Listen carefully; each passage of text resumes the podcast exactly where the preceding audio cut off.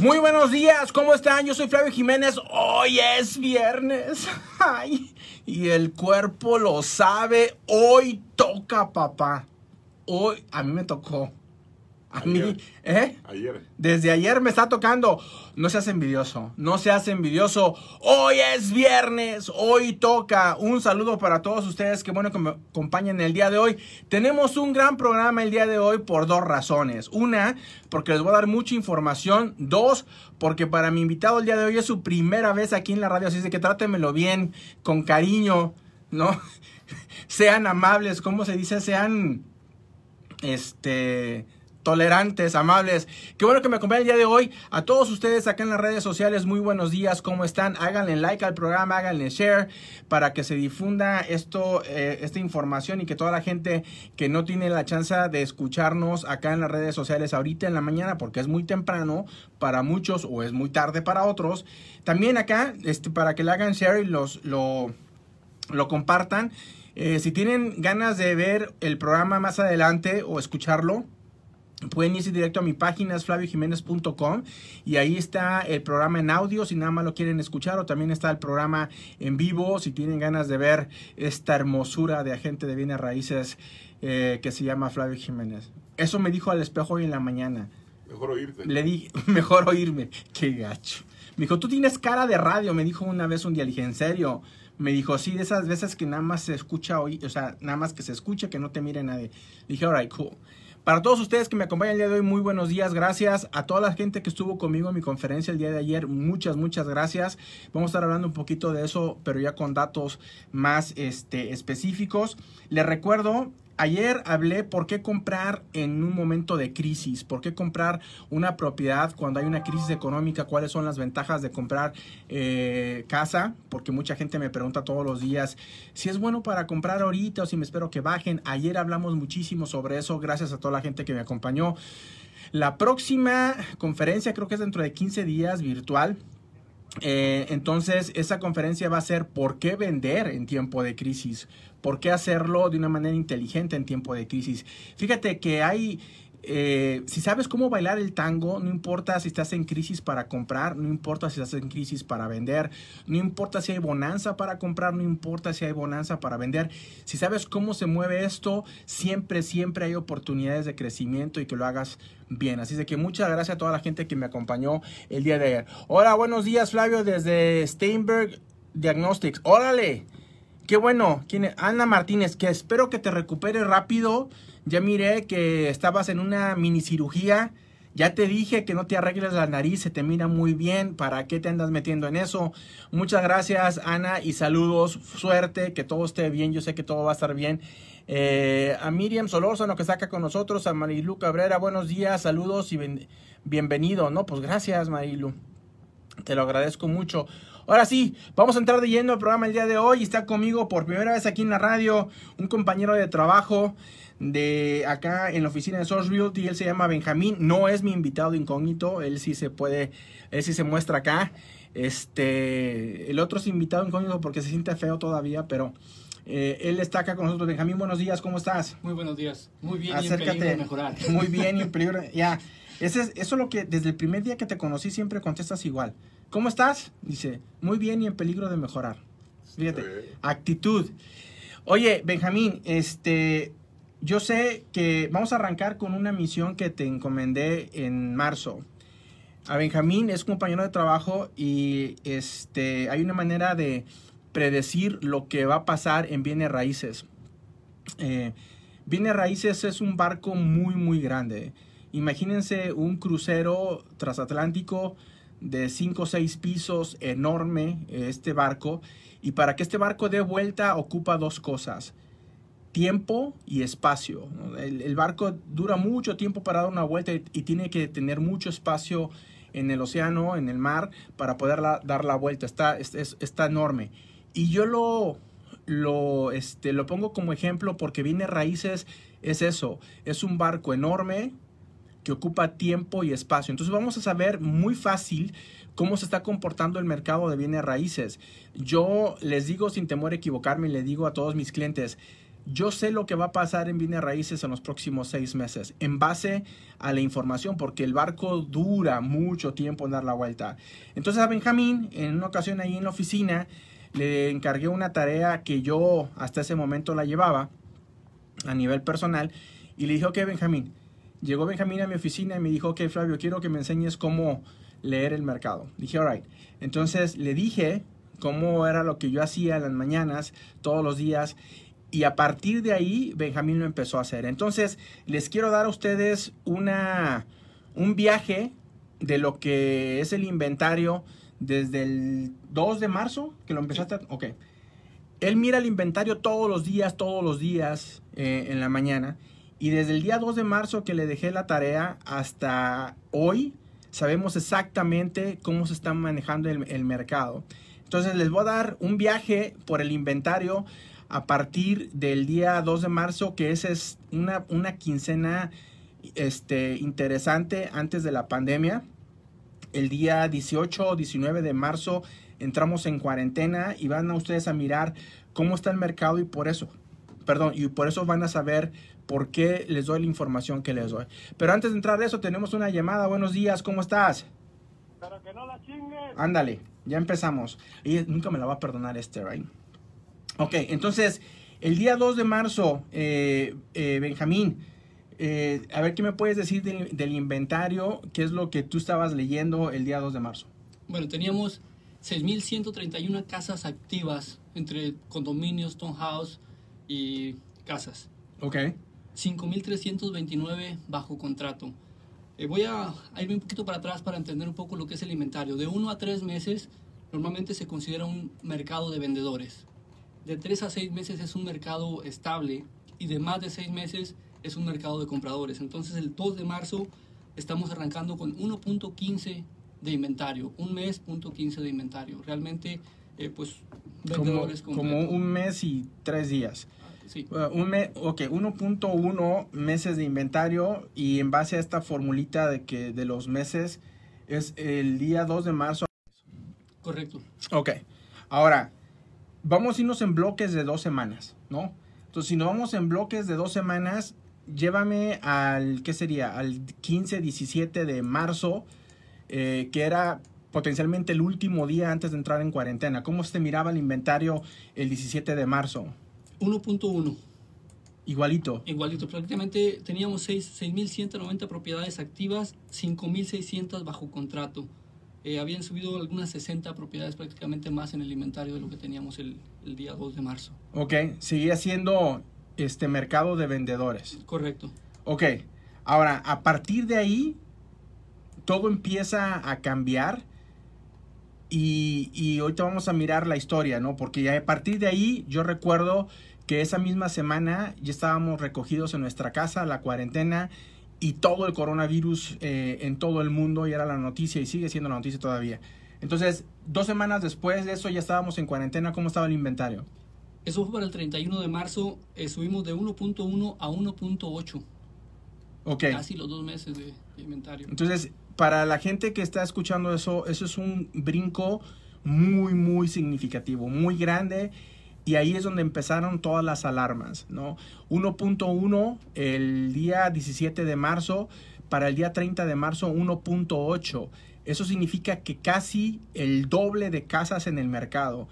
Es un crecimiento de, en 15 días de casi el 100% de propiedades en el mercado. Y ahí es donde yo sentí, ok, algo va a pasar eh, algo está a punto de tronar, pero estaba todavía la incertidumbre, no sabíamos nada, todavía no teníamos datos, todavía no teníamos desempleo, todavía no sabíamos nada, apenas nos estábamos enterando que estaba un virus eh, a nivel mundial y que ya esto era una pandemia y, y, y empezábamos a mirar los posibles efectos que esto podría tener en bienes raíces. Vámonos dos semanas después, Benjamín.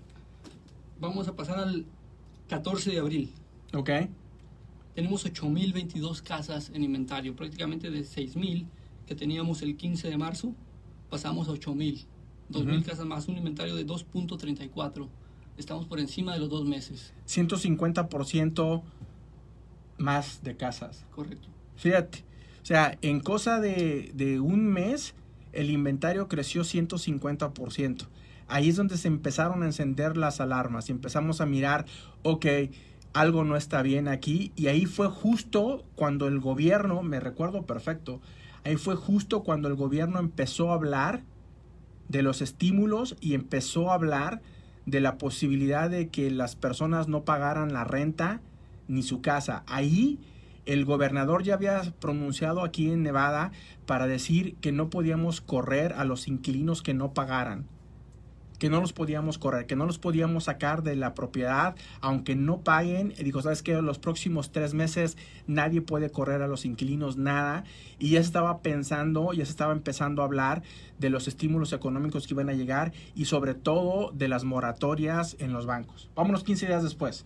Eh, vamos a ir al 24 de abril, son unos 4 o 5 días antes, pero quiero agarrar este día porque fue uno de los récords más altos que, llegamos a tener en inventario. Okay. Subimos a 2.61 el 24 de abril y curiosamente esa semana hubo un, poco de descenso.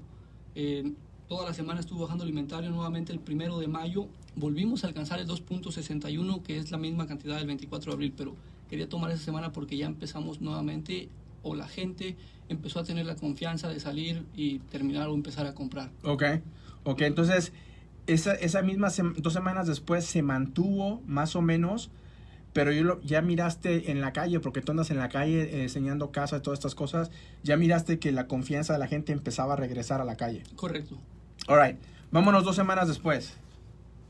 El 15 de mayo, 2.33, prácticamente desde el día 4 de mayo hemos estado en, en descenso. En, o sea, hay menos casas en el mercado. Correcto.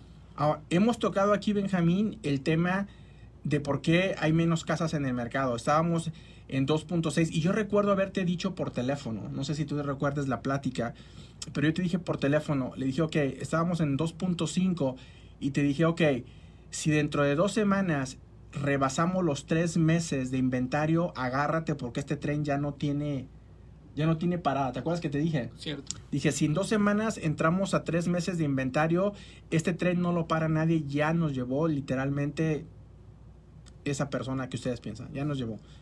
Entonces, yo no quiero ir para allá, porque eh, voy a encontrarme muchos conocidos que ya mandé yo literalmente para allá.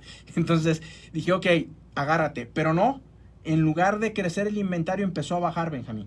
Correcto, y ha seguido bajando hasta la fecha. por ejemplo, el primero de junio eh, de 2.6 que teníamos el primero de junio bajamos a 2.02, prácticamente dos meses de inventario.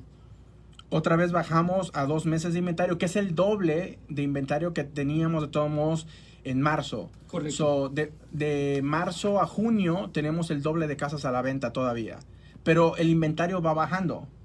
Correcto. Ahora llévame ahorita. ¿Dónde estamos ahorita ya? Tenemos 1.72. Fíjate, ya tenemos menos de dos meses de inventario. 1.72.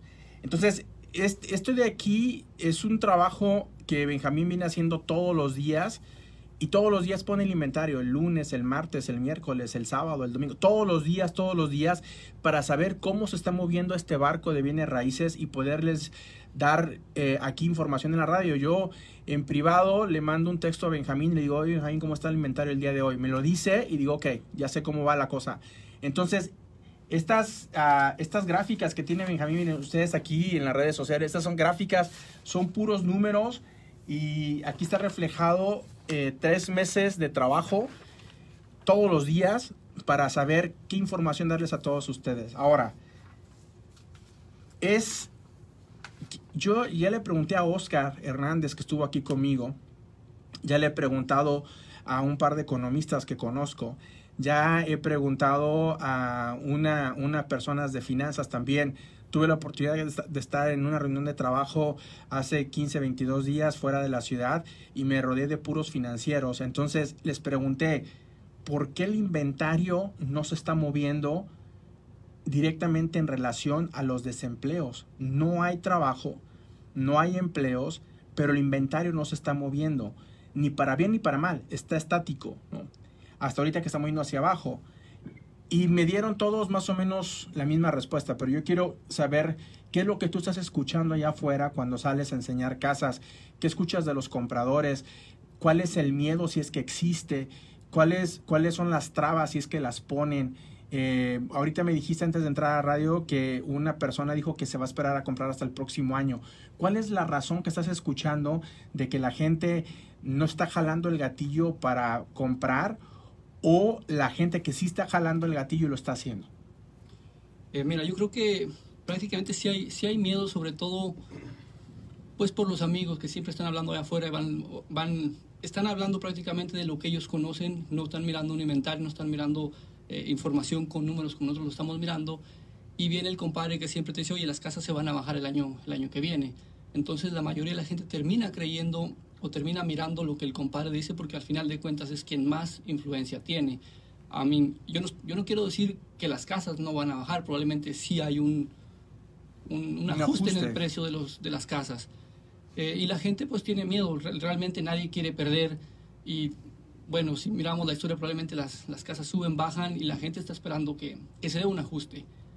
Pero, pero entonces tú dices que que las personas que no están actuando, que pueden actuar y no están, no están actuando, es en relación directa a lo que están escuchando de sus compañeros de trabajo, de sus amigos, de sus familiares.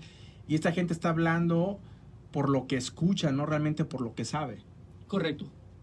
¿De plano? Sí, bueno, mira, yo hice un, estudio, de hecho lo tengo aquí también, de, tres puntos que realmente pudieron considerar eh, a la hora de comprar casa. Y, cuando las personas me hablan, yo les explico. De hecho, me, dijo mi esposo un día en la casa, oye, pues tú llegas y así de bote pronto les avientas la... Le digo, no los voy a engañar, mira, estas son las razones por las que tú puedes comprar ahorita. Esto es lo que te beneficia, esto es lo que no te beneficia, a quién estás escuchando. Y uno de ellos, por ejemplo, son los intereses. Ok. Eh, realmente los intereses, hice gráficas, hice todo para mostrar con números, porque al final de cuentas los números no mienten sobre lo que tú puedes tener ahorita y lo que puedes tener después. Fíjate que es interesante porque eh, sí, me, pasa a mí mucho lo que tú acabas de decir eh, y a veces es, es una sensación de impotencia, ¿no? Yo, nosotros nos manejamos con números, con estadísticas, con datos. Eh, y cuando escuchas que la gente me dijo, sí califiqué, pero me quiero esperar, ¿no? Me pasó la semana pasada. una pareja me dijo, sí califiqué, ya fui con el banco, tenemos todo en orden, sí califiqué, pero me voy a esperar. Le dije, ok.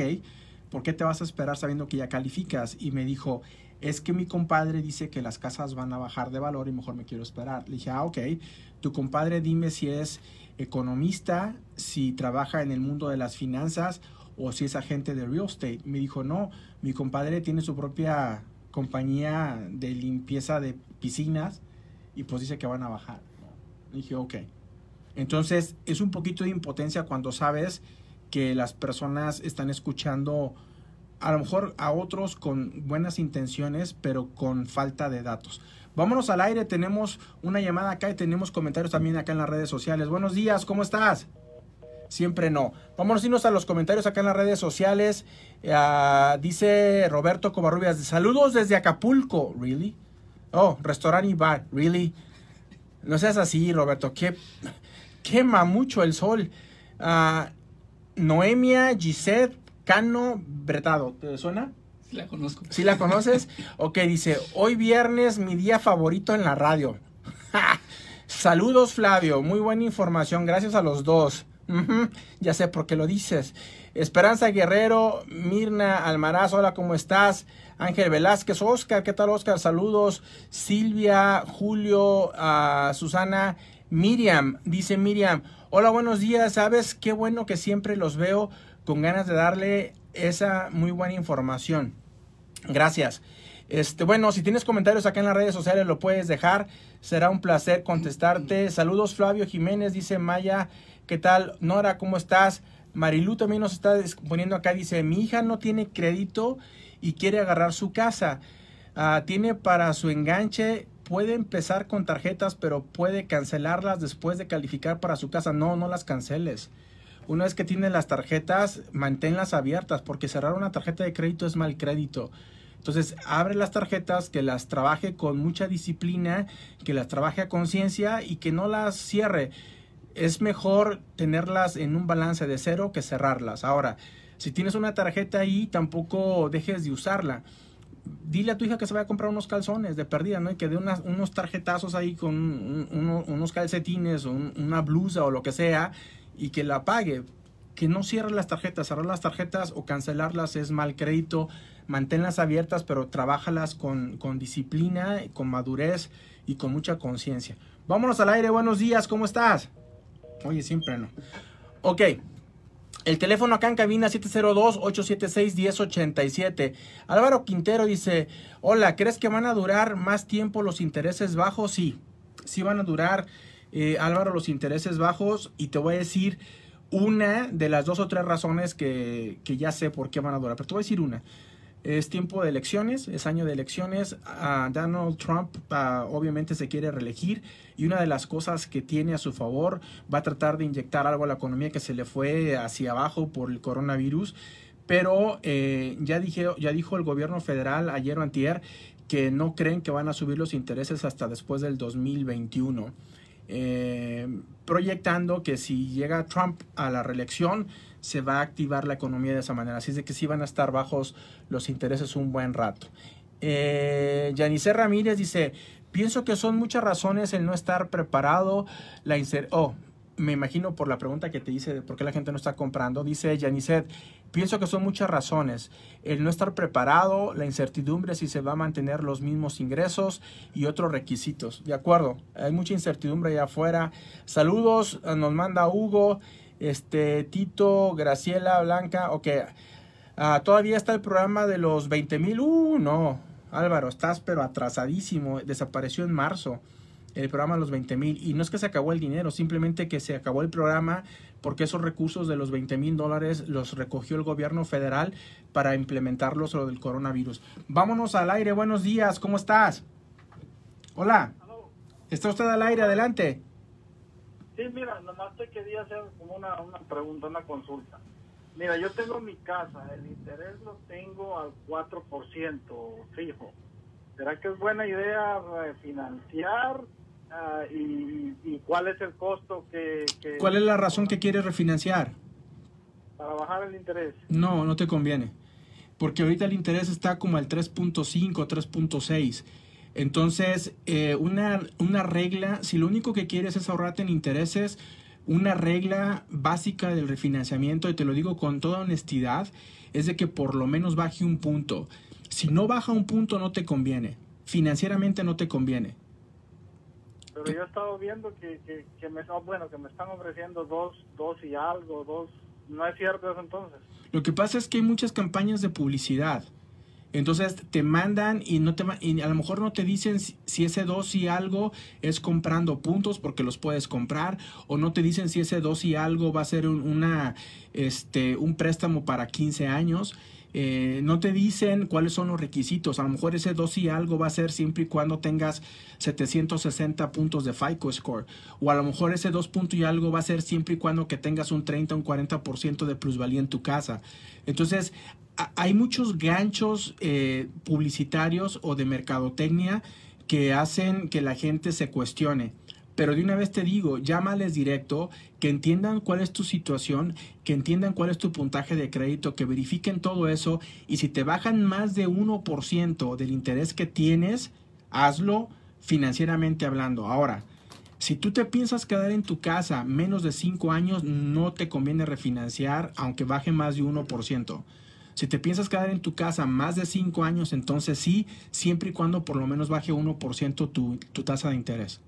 Te iba a decir, más o menos, ¿cuál es el costo que te cobran por hacer un... Va a ser, de, cada banco eh, cobra lo que quiere, pero siempre va a ser en relación al préstamo.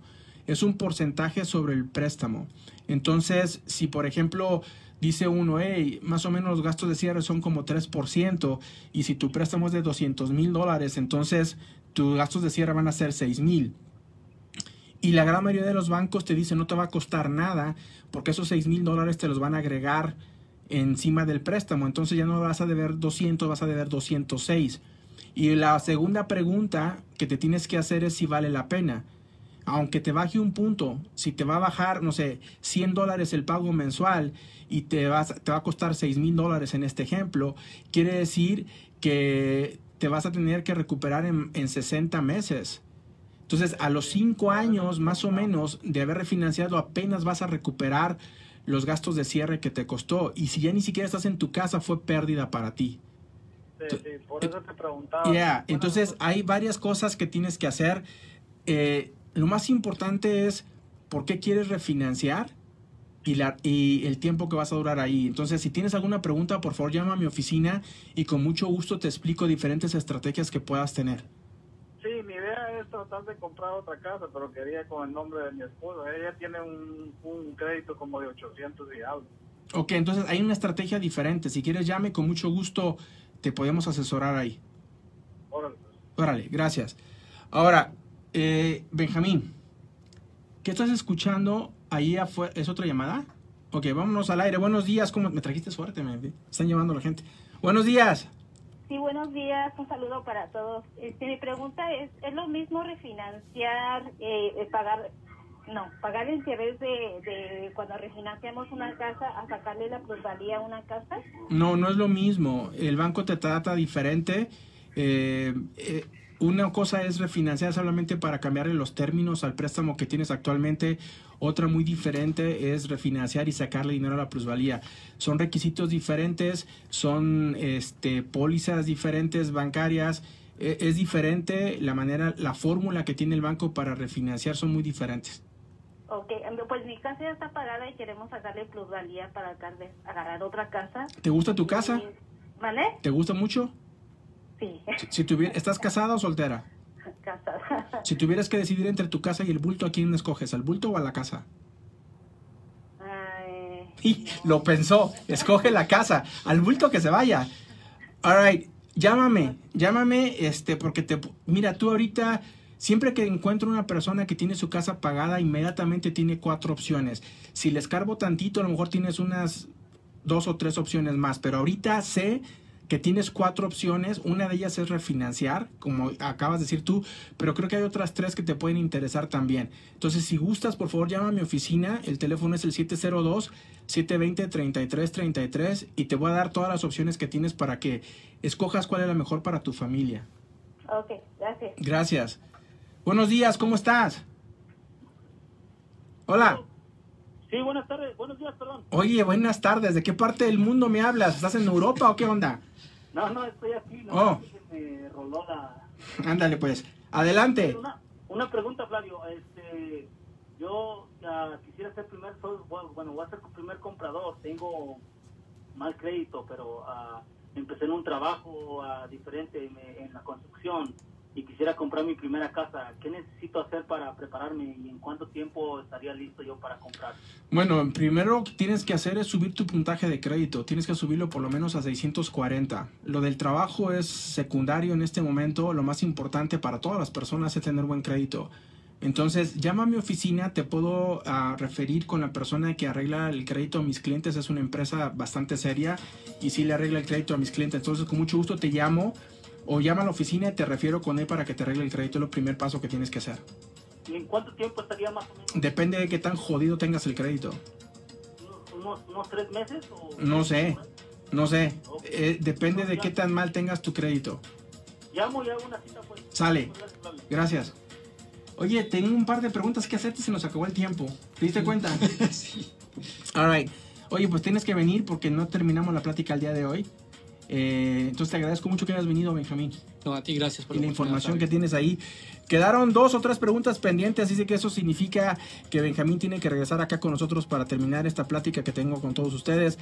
Gracias Benjamín, gracias Herbert, yo soy Flavio Jiménez. Hoy es viernes, feliz fin de semana, por favor, van a salir, los casinos están abiertos algunos. Tomen las precauciones, de verdad no les quiero ni decir si va a haber un repunte en contagios, lo que va a pasar. Por favor, tomen sus precauciones. Si no tienen que salir, no salgan. Entiendo que están desesperados y que quieren salir. Si van a salir, por favor, cuídense mucho, pórtense bien, que nada les cuesta. Si se portan mal, le llaman a Benjamín. El hombre es un party animal. Le encanta el desmadre. Llamen acá, el teléfono en cabina es el, ah, perdón, en mi oficina es el 702-720-3333. Que estén bien. Hasta luego.